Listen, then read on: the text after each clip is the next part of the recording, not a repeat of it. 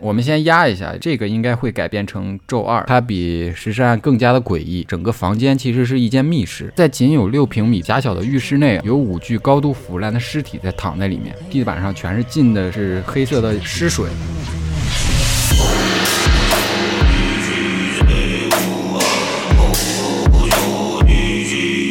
有一个女人的鬼魂一直跟在他身后。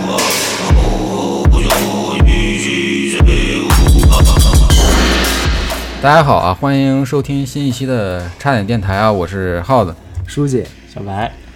呃，我们的节目会在每周三零点更新。如果大家喜欢我们的节目啊，可以点赞关注。如果您有一些灵异的经历的话呢，可以给我们投稿啊。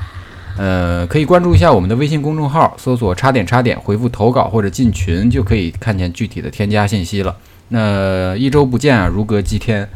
啊呃，如果第一天是什祭么？天嘛， 祭天取经嘛。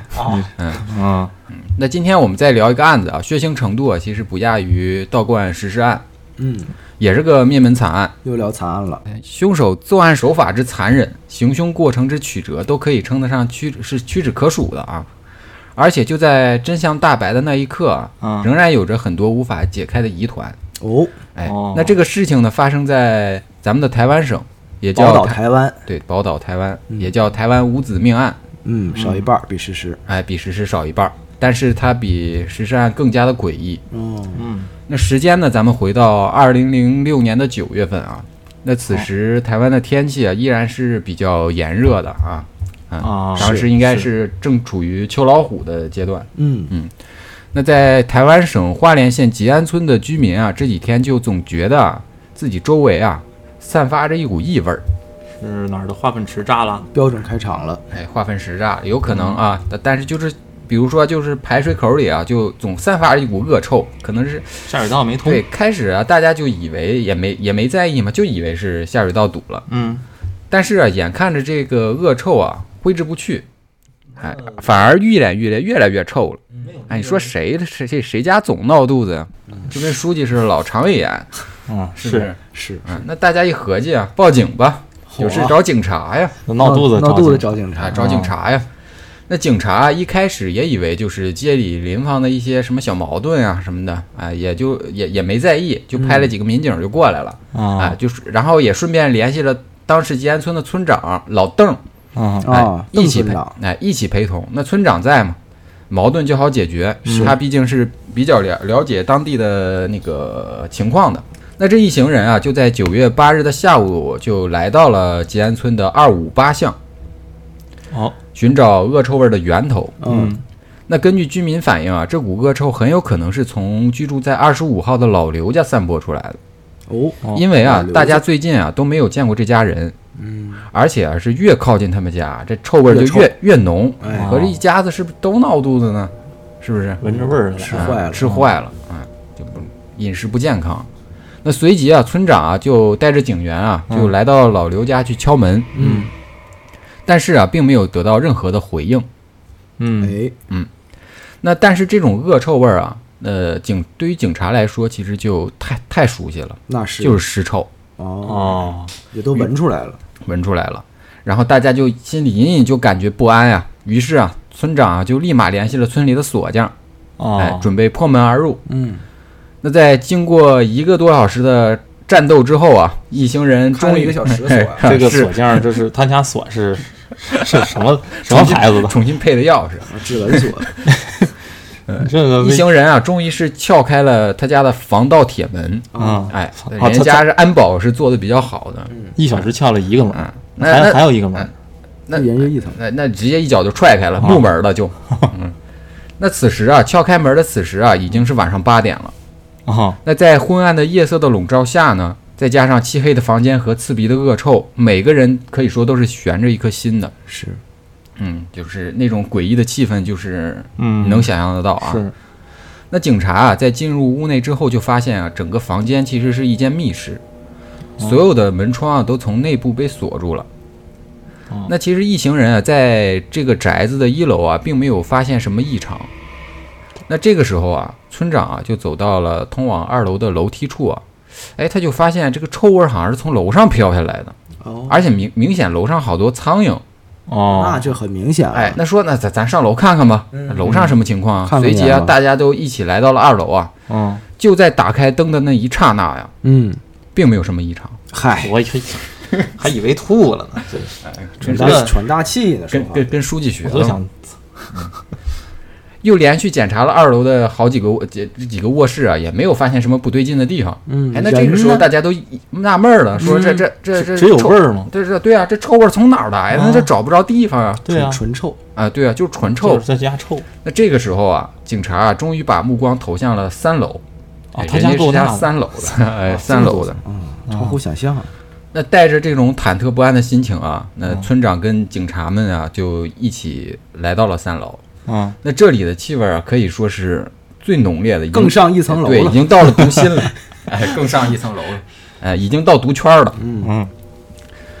那老邓高就风险找区域找了好一会儿，也没有找到那个电灯的开关，哎，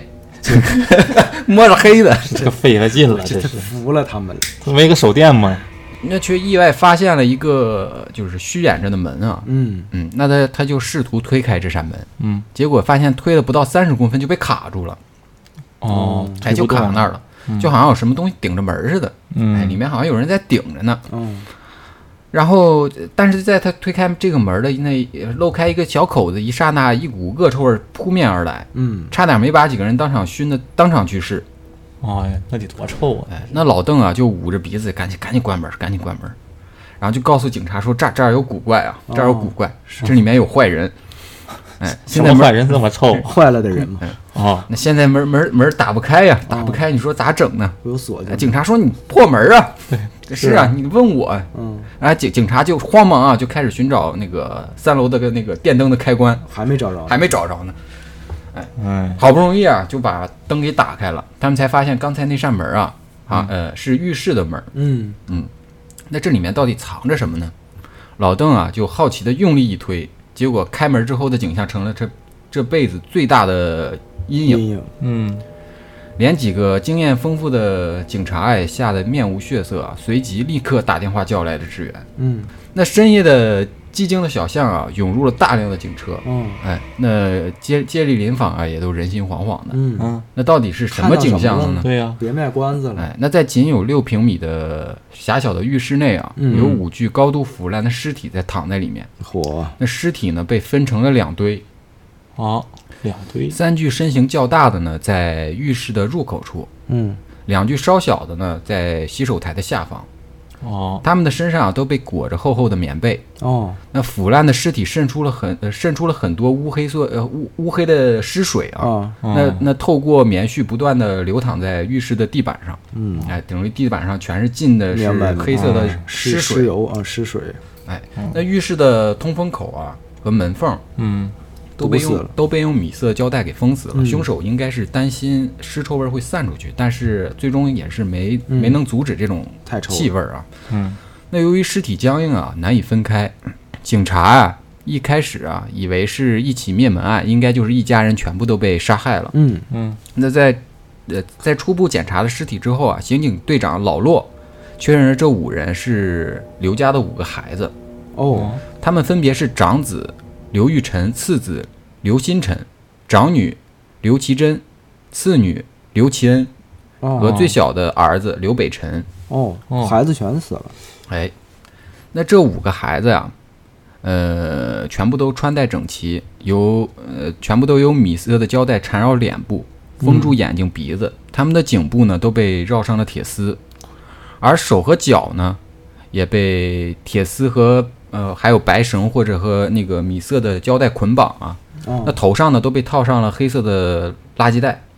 嗯哦，然后最后在尸体上覆盖了棉被，这是闷死的，死的很恐怖，很恐怖。死相可怖。那这五个孩子啊，最大的已经十八岁了。嗯最小的呢只有十岁。嗯，那法医在对尸体进行解剖之后啊，确认了五人均死于窒息。哦，活生生闷死的。对，那凶手的作案手段啊十分残忍，即使面对最小的孩子，他依然选择依然不手软。哎嗯，那锐利的铁丝啊，从他的下颚直接穿到了口那个嘴里面，哎哎呀，，直接贯穿了，这多狠！啊并且还绑上了死结。哎拿铁丝绑的死结。对，以至于啊，法医在取下铁丝的时候，差点把他的下巴给弄掉了。啊，都那大的大点儿的孩子呢，则用那个胶带封住了眼部啊。那法医一撕，就把眼皮连带着一起撕下来了，哎呦嗯直接露出了眼球。因为也腐烂了嘛。对，粘在一起了哈。那花莲这个小城镇呀、爆发出如此恐怖的血案啊，所有的人其实都是人心惶惶的。哎是啊，那警方警方呢也不敢怠慢啊，立即动员了大量警力啊去投入调查。嗯，那就在这个时候啊，就有一个更大的疑问出现在了警方：哎，孩子的父母去哪儿了？对呀、对啊，哎，他的亲戚呢？对啊，监护人呢？监护人去哪儿了呢？那警方啊就立马发布了寻人启事，嗯呃，意图寻找孩子的父亲刘志勤跟母亲林林珍米。嗯，嗯，那毕竟啊，一家五口的灭门血案啊，凶手很有可能是刘家的那个与刘家结仇的那个血海深仇，应该是仇杀。嗯哦哎，初步判定是仇杀哎，，初步判判定是仇杀，嗯因为现场啊有一些很多证据啊都佐证了这一点猜测。嗯因为家中的钱财啊其实并没有丢失，嗯，不是哦图财，哎，这意味着凶手并不图财，嗯，哎，应该不是普通的抢劫杀人案。明白，嗯，那更让警方疑惑的是啊，老刘夫妇的证件、手机还有各类随身物品啊，都被放在了电视柜上面，等于是并没有被取走的。嗯，哎，那警方还在一楼的客厅茶几上发现了几个非常异样的东西啊，嗯，嗯，就是发现了一张 A4 纸上写下的求救字条，上面写着二十五号遭控制中，孩子危急，请速报警 SOS。嗯，那门缝门缝上还有一张贴纸，再加上客厅上有一张千元的台呃台币钞票啊，嗯上面都写着二五八巷二十五号遭绑控制，危急，请快报警。哦，都是求救的，哎，那根据字迹啊专那个字迹那个鉴定专家鉴定啊，这些字条啊都是刘志勤亲笔写下的，哦，哎，他的跟、哦跟他的字迹相符。但是奇怪的是啊，这些没发求出去啊哎，这这些些求就救的字条为什么会放在家里面呢？对呀、哎，这求求无效求救啊，这不是让人看见了吗？非常无效对嗯吧？啊！那你警察来了再看见没有用啊。嗯，都是凶手人都烂看见了， 字条才找着，那是啊，嗯，那毕竟啊，就是从常理来说，这些字条肯定是希望送给别人的。是啊是，啊，哎难道是就是说刘志勤在写字条的时候不幸被凶手发现，然后没有能送出去吗？嗯，那那警方啊还在浴室的门口啊发现了那个三根吸完的那个烟头，哦三根烟头。这个香烟的牌子呀、和刘志勤平时爱抽的香烟并不相同。嗯，嗯，那根据法医鉴定啊，这三根儿烟头的 DNA 属于同一个男人，好，哎，但是跟刘志勤的 DNA 并不符合，哦哎，明白也就是说明这凶个手凶案现场确实有第三个人进出呃进入过。啊，那从烟头的位置来看呢，很有可能是凶手行凶时留下来的，哎，哎，嗯毕竟一般人怎么可可能是刻意跑到顶楼去吸烟去呢？那个而且应该停留在停留了一会儿，对，应该是停留了因为他这三根抽了一根三烟根五分钟嘛，十五分钟，嗯，这应该也不是连着抽了吧？哎，嗯可能比较愁，最近遇到啥烦心事儿了。啊，没绑住的，那随即呢，警方就立刻开始搜查这个烟屁股的主人啊。嗯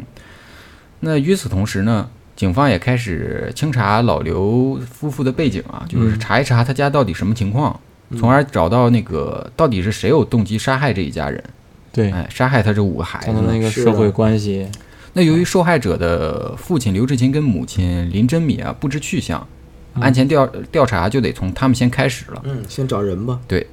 那父亲啊，他这个呃，父亲刘志勤呢，他有两段婚姻，嗯林珍米呢是他二的婚哎第二任妻子，哎，嗯，那五个孩子里面呢，前三个是跟前妻所生的，后两个呢是林珍米所生。哦，哎，那这刘志勤呢，是一九五呃一九五八年生人啊。嗯那案发时呢，他四十八岁，啊曾经在台湾从事过情报工作，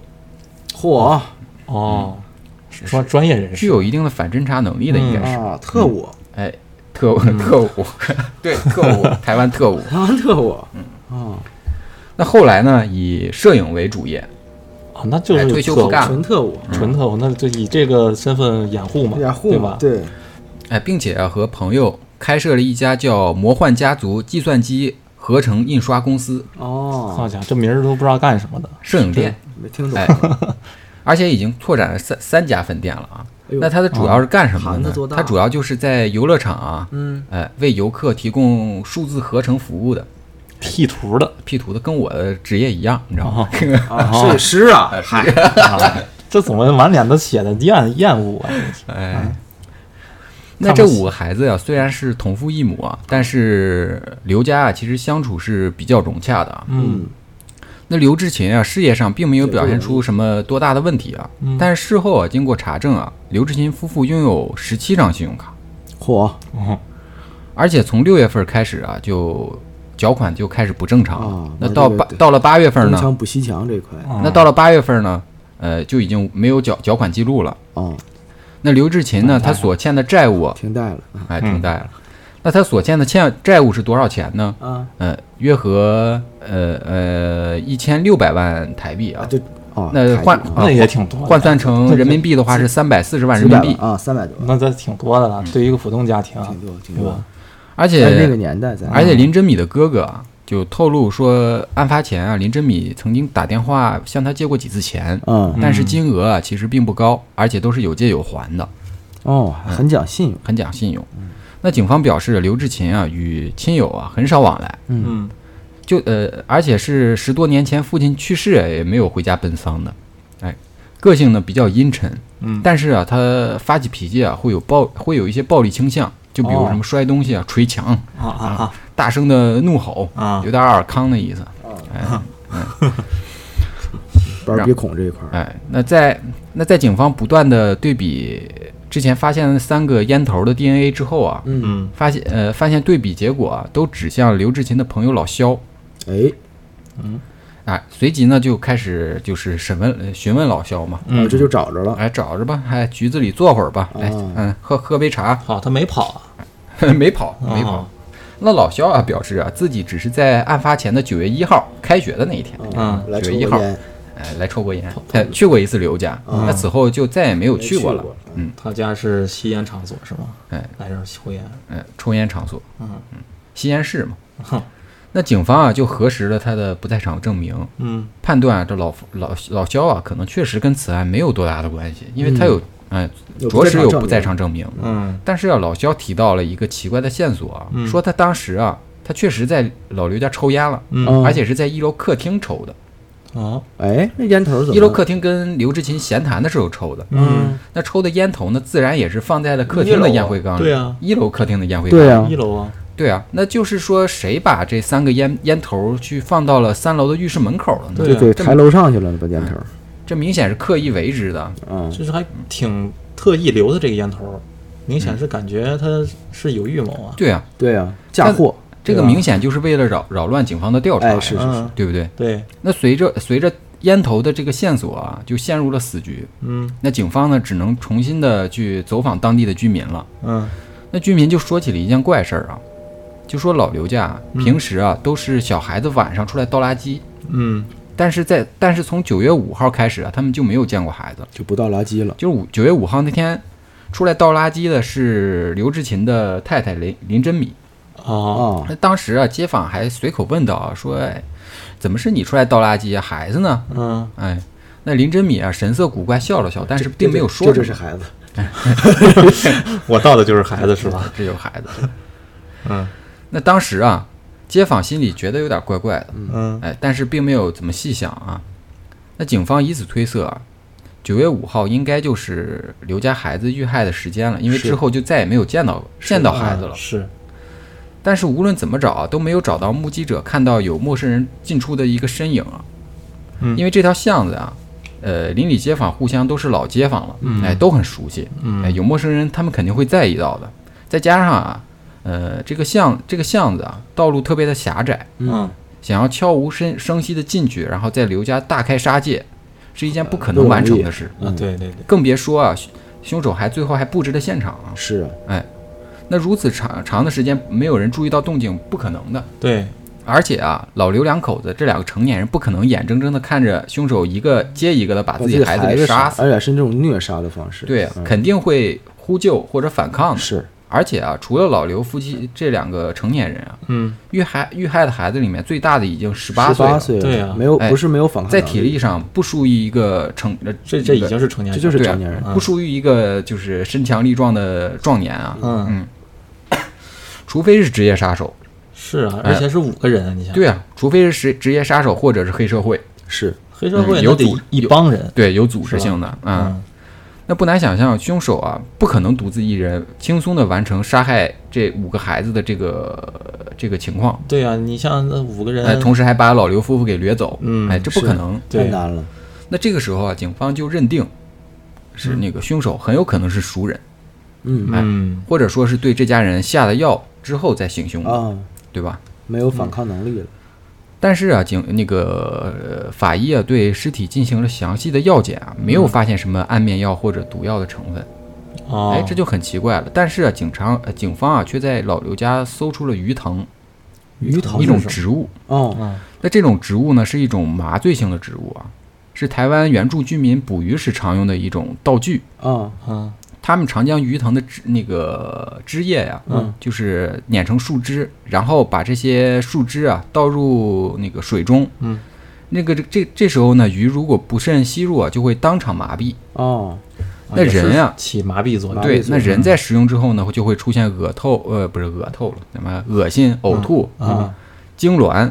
啊哎，如果大量都摄是神入经呢，麻痹这一块，对，如果大量摄入的话，会导致窒息的。哦，那鱼藤的毒性啊，最强的部分其实是它的根茎，而嗯老刘家发现的这些鱼藤恰恰少了根茎。哦，那很明显、嗯用了，哎，那从这个角度来看呢，凶手很有可能是用鱼藤这个作为药引子，嗯来让让那个刘家是丧失了下毒了反抗反抗能力，嗯然后再将一个个小孩全部都勒死。是那那个不过鱼藤这种植物啊，并不是市场上随处都能买到的。嗯，嗯哎，如果顺着这个毒药的源头去查呢，说不定就能查到购买凶记录手，哎，凶手了。哎，嗯那然而警方惊讶地发现啊，嗯刘家的这些鱼藤啊是刘志勤买的，啊，这自父母买的，哎，是刘志勤主动向他朋友要来的。哦，这个朋友根据他这个朋友的说法啊，刘志勤声称啊自己有一个朋友的儿子，嗯，哎，在呃医那个医学研究所做研究，说要写一下这个麻痹类药物的一个论哦文，需要用到鱼藤来做实验。啊于是他也没多想，就给刘志勤搞来了一些啊。哦，明白，那这类天然的毒素啊，在进入人体之后，几天内呢，就会随着血液的循环啊，自动分解成无害的物质，所以警法医才没有验那个验出来，哦，哦这，个是没有证据的，这个很厉害，查这个不出自来然的那个自然，自然毒素不是属对于，化查学物质查不出来，哎是是是、嗯无法残留的，嗯对。那警方根据法医的鉴定和各类证据，就推测啊，大儿子刘玉晨应该是最先死亡的，嗯，因为他从九月四日就说要去，就要就要去那个台北的大学去念书了，但是校方并没有发嗯呃没有见到这个人。嗯没去标到，哎，那第二个死去的呢，应该是小儿子刘北辰，啊，嗯就是在也是在这个同呃同一天的中午，应该是被哦迷晕后杀害的。明白那第三个死的呢是读高中的老二，嗯哎，刘刘新辰，嗯，九月四号晚上回家后遇害的。哦，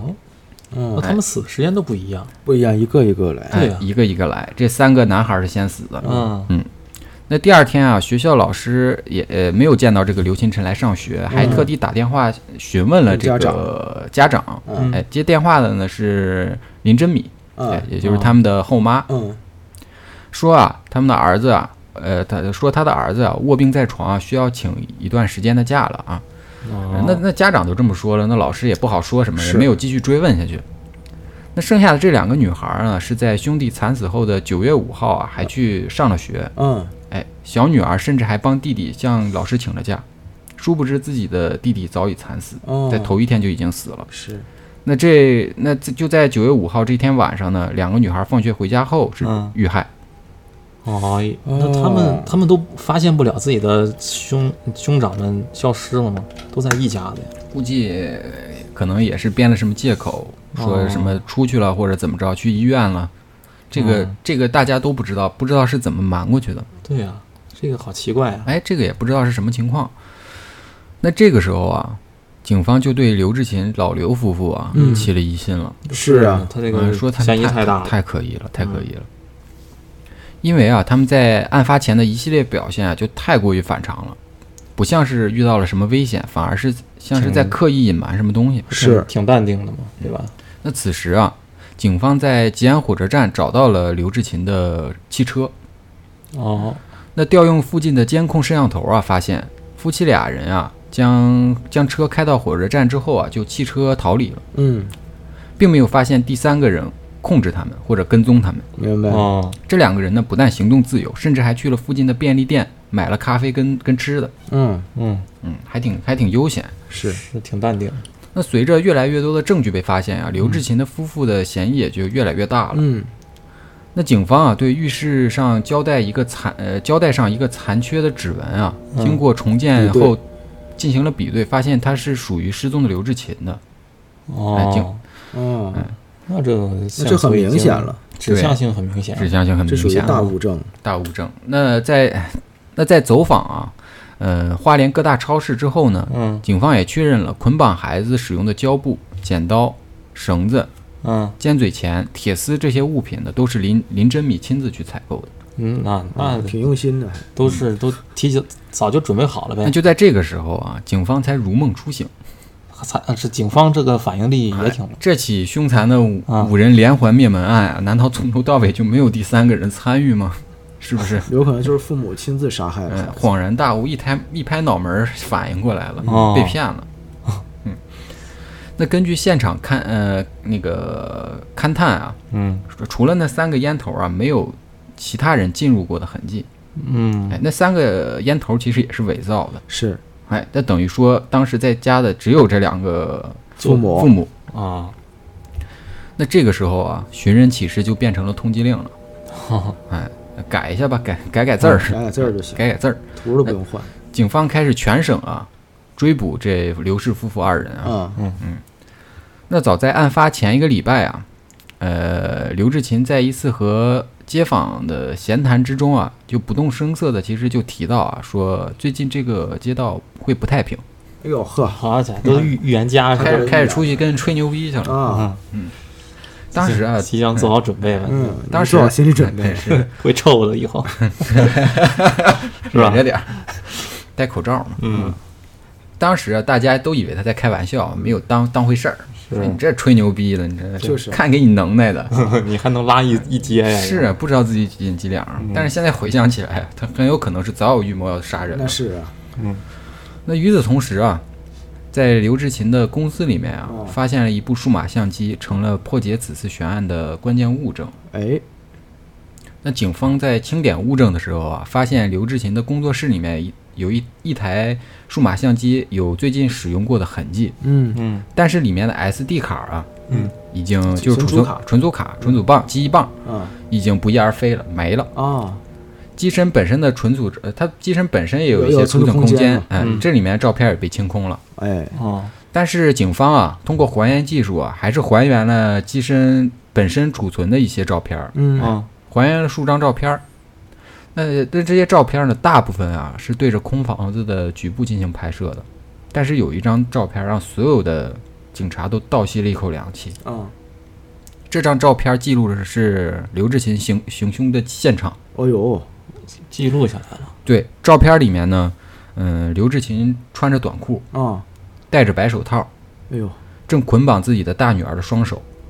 脚踝处呢已经被白绳和米色的胶带给捆绑住，捆并且打上了死结。那从大女儿十指交叉的状态来看呢，她这时候很有可能是处于清醒状态下的，活着给捆起来了，嗯，是正要残害的之前，正在捆她的时候。好家伙，这这张照片我也看了啊。嚯，哦你还看了呢？啊，有这个照片，回头放到公众号里。好，嗯、那当地媒体啊也曾报道说，相机里面其实还找到了杀人录像，哦但是这个报道啊很快就被警方辟谣了，啊说嗨那个它本身机子储存空间没有那么大的容量去储存呃存储这个录像，录像。嗯那这个时候啊，警方就十分的费解了啊，嗯就为说什么呀？刘就说这老刘夫妇为什么要对自己的亲生骨肉下手啊？对而呀，而且还还还用照片儿，呃还用那个记录下还来记录下来嗯，哎，而且拍完还删了。对哎对这这这，哎你要不你就别拍，呃，要不不然你就，拍了你就对要留不你着就。别删。哎，哎究竟目的是什么？更重要的是，他们俩人在在在哪儿呢呢？是啊，是啊，他的动机是什么呢？他杀孩子，哎，对啊，嗯，啊那这对夫妻啊，最后一次出现在公众视野里面啊，是开车前往那个吉安的火车站。啊，嗯对，车子停放火车站之后，两个人就失彻底失去了失去了踪迹了。嗯，那警方调用了呃那个附近所有的摄像头啊，嗯但始终无法那个查那个确认嗯他们俩到底往哪个方向逃跑了。啊，同时呢，也调查了火车站的记录啊，发现两个人并没有坐车前那个逃往外地的记录。嗯，但很快啊，相关的目击线索啊、一条接一条涌入了警方的接线中心。嗯，哎，有人说啊，曾经在一个叫知本温泉的地方看见过刘志勤。啊，还泡温泉去了呢。哎，也有人说啊，他们一起逃到了光复，哎、一嗯，个县，光复县。还有人说啊，呃，看见他们俩同时开着一那个一辆货车。嗯，嗯，更有人说啊，在那个，在一个便利店啊，见、嗯见过疑似刘呃刘志勤的男子前来购物。嗯，嗯，但是无啊，踪诡秘，哎，但是啊，这些线索啊，无论怎么追查下去啊，都是一无所获，是啊，都嗯是断的线索。断的线索太太零散嗯了，啊，而且有的难不成呃难保就是还来看错了，骗骗那个对哎啊因为嗯长得像的人太多了。是啊，那为了为了实现那个找到这个就是找不着啊凶手的、呃嫌疑人的目标啊，嗯警方这个可以说说是无所不用其极。嗯哎，这时候就那个非常的台湾了，嗯，哎，甚至搬出了怪力乱神的手段，哦是了开始算一算他们去哪对，儿了？为了给给给世人一个交代。 来了来了啊，哎，这时呢，时任莲花县警局局长的老耿，哎，老耿儿，梗了，老耿，在二零零八年三月啊，亲自住进了案发现场，住进了这个凶宅，哦住进去了住进去了。啊，对啊，问一问，通灵一下，哎是吧？当时啊，这个凶宅啊，嗯，浴室里面还那个当时那个血迹啊，还有一些污渍还残留在上面的，嗯等于说这个就是一个妥妥的凶宅。对凶宅纯凶宅，他住进去的目的是什么呢？嗯一方面想重回现场找寻一些更多的线索，来点灵感；啊，啥写写小说是吗？另一方面呢来点，他灵感他表示啊录，电想台哎另一方嗯面他表示啊，想和遇害的五孩子的鬼魂做沟通一次下招个魂哎交做流一次一下，对话，是吧？可以，哎嗯因为民间，真因为民间那个有传说说啊，若是枉死的，嗯，哎，怨气就特别重，也会阴魂不散的。啊，是对，他哎会一直飘在那个案发死的地方，哎，就是也可以看出警方 就是嗯哎使没出招什么了什么样啊，没招了，没招了哪怕通过这种方式呢，他也希望能找出这种命案的真相。对，嗯，然而老老耿这种做法非但没有什么有用线嗯索，自己反而生病住进了一个礼拜之后就大病了一场。是啊，哎，臭啊，哎嗯，所以呢，民间就开始传说这种是冤魂索命的传闻，哦，哎，就愈愈发的可怕起来了，就哎说呀这种冤魂索命。好嘛，这啊警方也是助哎推是啊啊，，那他我觉嗯得可能自己吓病了，晚上有点什么动静就精神紧张这，神经质了，哎那神屋他经也质不了那屋他不说这个不是鬼魂干不干净，他实际他也卫生他也不干哎净，是啊，是啊，那么臭那，本身就阴气重，对啊对人肯定不好啊，是那种气场就不好。那尸尸臭，那那在另一方面呢？就是那在另一方面呢，之前调查这个案子的那个刑警队刑警队队长老骆，哎，他有一回啊，到平时去那个烧香的一个庙里面去参拜的时候呢，庙里面一位道长啊，嗯，就神秘兮兮的告诉他，哎有一个女人的鬼魂一直跟在他身后，哦你，知道吗？啥是一直背着在后边是吗？然后说，哎，我这个嗯老肩骆头有点重啊，嗯，老骆说谁谁在我身后？嗯是谁哦？然后道长就说那个女人啊个子不高，哎，戴着个眼镜儿，很客气的站在宫庙的外面，哎，嗯哦没没有进门儿。哦，嗯，挺有礼貌的，那老骆啊，这时候脑子就飞速的旋转，大女儿还哎，是小就女儿开始，转。突然浮现出一个念头，嗯难道这个人是林真米？因为这个，呃，道长描述的特征跟林真米特别林像。真敏不是妈妈吗？对，对呀，然后他那就怎么连活忙了， 嗯他这个时候就连忙就拿出林真米的照片啊，手机里存着呢，天天就看念叨。啊哦哎，就说你找找我找着你吧，让我找着你吧嗯，嗯，然后就给道长看，道长表示正是此人，哟，哟，哎，这时候他就心里就有一个疑惑，难道林真米已经死了吗？对啊，啊，哎，怎么回事呢？随即呢，老骆连忙请那个道长啊开始做法，我觉得他就骗钱的，啊，哎，向林真米的鬼魂啊嗯询问命案的情况，啊啊嗯，就他骗估计钱是的。道长之前就在那个网上看见过那看个见通缉令了，就是掏谁照片，道道长都说是他。哎嗯，就是是他就是他，就是他。不管谁，反正就是他了。那鬼魂表示啊，哎呀，这就有点儿没事扯淡了啊！嗯哎鬼魂就表示啊，嗯、在丈夫刘志勤动手杀人的时候呢，哦，哎，眼看就轮到杀到那个自己的亲生骨肉了，啊哈哈，两个人就发生了争执。嗨，他可真行。嗯哎，刘志勤啊到就底是表示错啊，的做事要做绝，所以呃就要斩草除根， 啊，哎，真所以才从会自，己的 根，所以哎 是真 是个狠人啊！很久干连戈了自己跟都除了是吧？嗯，所以呢才会出现啊，第一天死了三个孩子，啊第二天又死了两个孩子，就是哦他们死的时间不一样的这种情况啊，明白，明 白。哎，这种怪事儿。那老骆啊，连忙就问他：“你你你此时身在何处啊啊，对是啊，？”嗯，结果对方表示啊，自己死在了公墓的附近，哦，啊，什么公墓？就是一个墓公地墓，没有说具体的位置啊。那那么大哎呀，，那要说啊，台湾警方的办事效率还是可以的，就嗯凭这些乱七八糟的这些证词啊，就他们就这把能整说个叫证词 词啊，是一是个鬼魂 的证词，你再再说一遍，都都找不出人证来。真是哎嗯稍稍微离远点儿，有点爆了啊。嗯，呃，那个就就凭这个呃鬼魂的证词，鬼魂的证，咱们姑且叫他鬼魂的证词，他们就把那个花莲市公墓啊全都挖了个遍，啊，刨人公墓去，哎，还真信了。刨祖坟。哎，你啊这搁咱们大陆是完全不可能的。是没有啊用啊你这干什么呢？你这呃，那结果呢还是一无所获啊。是，嗯嗯，那最后呢，就是连这个求神拜佛啊，其实也得不到最后自己想要的答案。那到底这个世纪悬案到底有能不能解开了那呢？怎么办呢？哎，嗯但是没有呃，不过呃，但是没有人想到的是啊，他们其实距离真相已经很近了。哎，在二零一五年哦，都这么近了啊，已经过了很多年啊了，你是时间近是吧？哎，是过了九年了吧？啊嗯在二零一五年六月十号啊，啊在吉安乡，呃，上班的一个呃青年啊，叫啊大熊大熊啊，大熊约着约着好友啊，一起到那个慈云山上狩猎，嗯，跟胖虎，嗯哎，跟胖虎静，香，嗯啊，还有小夫，嗯哎，他就在那个。他就是沿着一个小路嘛，就一直往呃想往山山中的山里面密里面走。哎这里面进一般情况下是没有人来的。嗯哎，狩猎嘛，你狩猎肯定要到没有人的地方去啊。哎，嗯人多的地方没有动物。哎，正当他摩拳擦掌想大干一番的时候呢，脚上突然踩到了什么东西，有人抓他的脚，哦说：“哎呦，这什么东西哟啊？”啊啊，哎，嗯那大熊定睛一看啊，是一脚下呢是一个白色坚硬物坚硬的物品啊，他就好身的就呃好奇啊，就就就俯俯下身就去看呀、嗯，他就觉得这应该是个什么动物的头骨啊，嚯哎，都从他白就骨他就他就挖了一下，啊哎，他就开始刨，啊，可以，结果发现是个人的头骨，哎对哎嗯呀嗯，哎妈，吓死我了！啊，惊慌失措的大熊啊，立刻就跟警方报了警，嗯，警方啊就在现场啊进行了大规模的挖掘，是发现了两具完整的尸骨。哦两句两句，哎，除此之外呢，现场还找到了散落的几只呃两双鞋子和一哦些零、零碎的衣物，嗯啊，还有一些还有几个农药罐子啊和一些食用的罐头。啊，啊这，听起来就是自杀了呀，嗯，那根据法医的初步判断呢，现场的尸骨属于一男一女，哦死亡时间起码在五五年以上。嗯嗯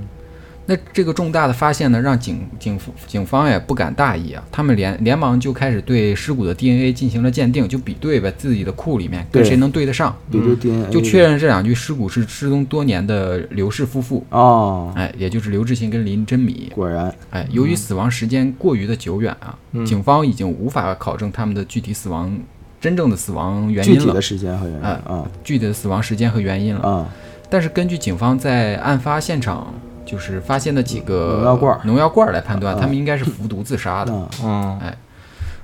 那那他们服尸的地方啊，其实离他们家的直线距离只只有不到两公里的距离。哦，这一直只要没是走近哎，只要再稍微站得高一点儿，就能直接看到自己家的房子。哦，明白，那他们在这儿自杀的时候，望向自己的家里的时候，是是否对自己的孩子有一丝歉意呢？他有歉意，他就不会杀。哎，没有人知道这个问题的答案。嗯是啊，那二零一五年啊，九月十一日，就在刘氏夫呃夫妇的遗体被发现的三个月之后啊，嗯呃花莲呃花莲当地的检察署啊，就发布了花莲五子命案正式结案了。哦，就哎结案就找了。到了致死凶结手案，找到了凶手，凶手已哎经凶手服已经服毒死自了杀了嘛？嗯算了，哦，那这个也最后也没查出什么原因。对，，动机是什么呢？嗯，哎，就是啊。那在主要嫌疑人已经死的情况下啊，检方决定啊不对二人进行起诉，诉了，行 是也起诉不了了，挺挺严嗯谨。那也不能说做个法事把俩人的魂儿请过来审判吧？嗯没准儿以哎台也湾有那可个能尿性儿可能会有这个按照他嗯操作嗯们，按照他们的尿性，很有可能会这样、干这么最个事后儿。判审判灵魂，上帝哎干的活儿。那而而位于判官了这，嗯，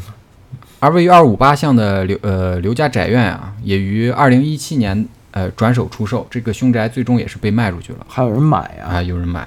有人好像专买凶宅啊，哎有有凶这种凶宅，对，然后什然后么做做做法鬼怎屋么是着吗不是，他有人五嗯会鬼把运财嘛，啊啊，啊，对对，五鬼五鬼抬棺嘛，啊，五鬼运财就是就有跟那有种好养多小鬼儿那种，有好多商人就买凶宅之后做做个阵，然后给他生呃旺意旺哦旺生啊意，旺生意，啊，嗯。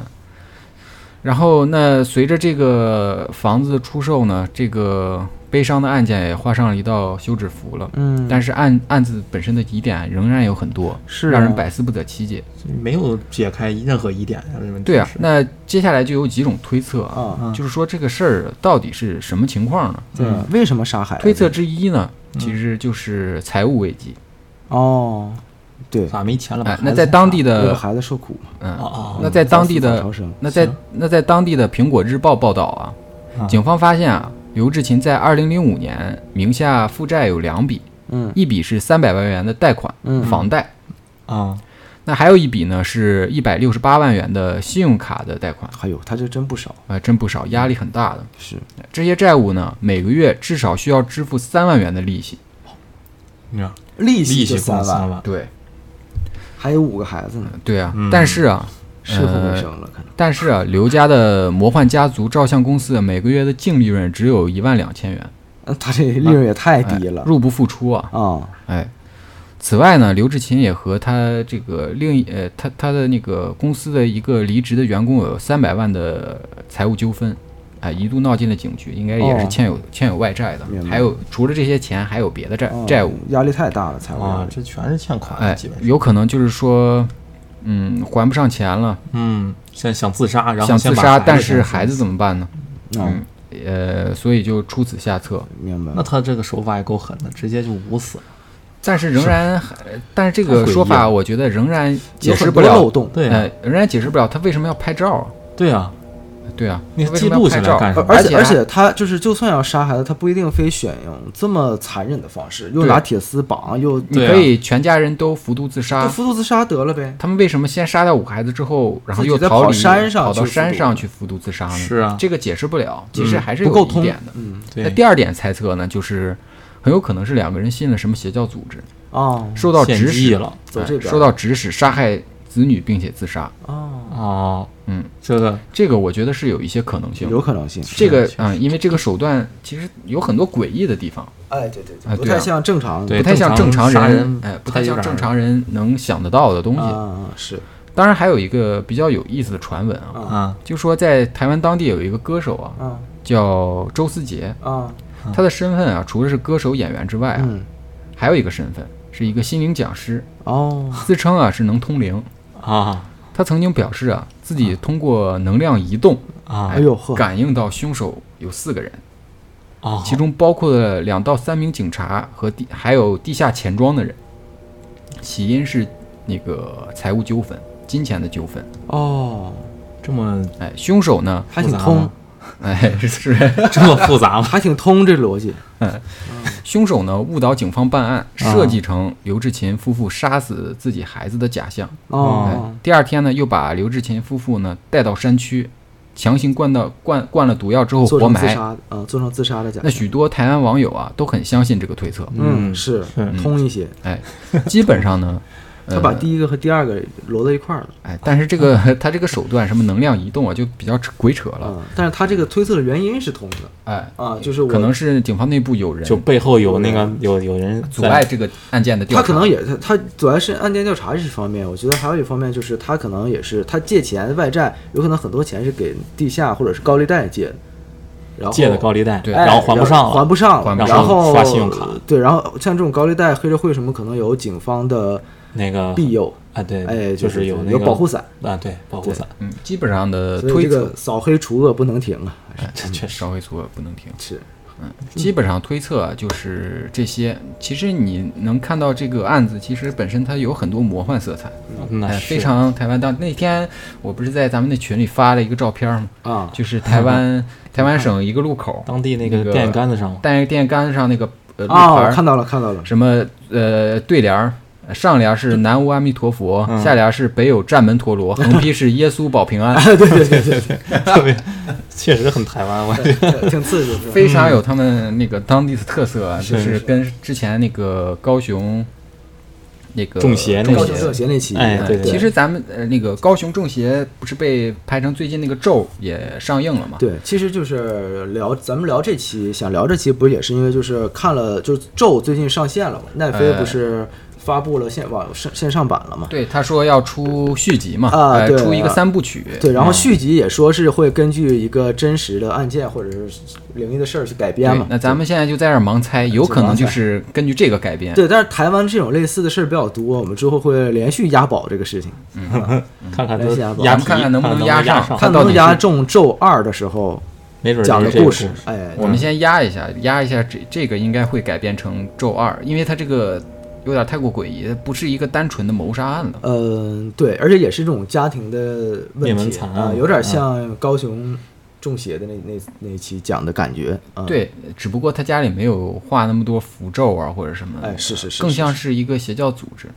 啊，被摆了洗一个脑什么被仪式，被洗脑了，嗯然后然后又说比较要要激情献要献祭自己的儿女，对啊然后自己最后再到哪个地方去献祭。哎，是是是哎是是，然后这个位置可能都是根据选什好么的阵是吧啊、什么啊符、什么画哎，出来咱也不懂的他们那个鬼扯，是对，再再个什么阵眼儿，然后要杀掉这几个人，然后他在另一个阵眼儿，然后去杀掉另几个人。对对对嗯，但然后是自钱自杀庄那个钱庄的那个还是 挺你很科学，哎哎哎是挺吧让人能以接受的。嗯虽然他这个判断的手段有点鬼扯，但是是逻这个事情的原委逻辑，他推测的呃还还是挺通的，起码能算个解释吧？嗯因为一个是刚才咱们说的第一个分析不是财务嘛，啊嗯对，财务危机嘛，这财务危机很明显，入不敷出。嗯第二个不是他不说邪教嘛，嗯，那然后那其实第三个他分析的就是其实把前两个结合起来，对你是因为财务危机惹了，然后虽然不是邪教，但是邪恶组织了，相当于是嗯黑社会啊，然后跟有警察保护伞的庇佑啊这种，嗯然后是其实还是杀杀害害比和较那乱种的，嗯，那其实这个案子总总的来说就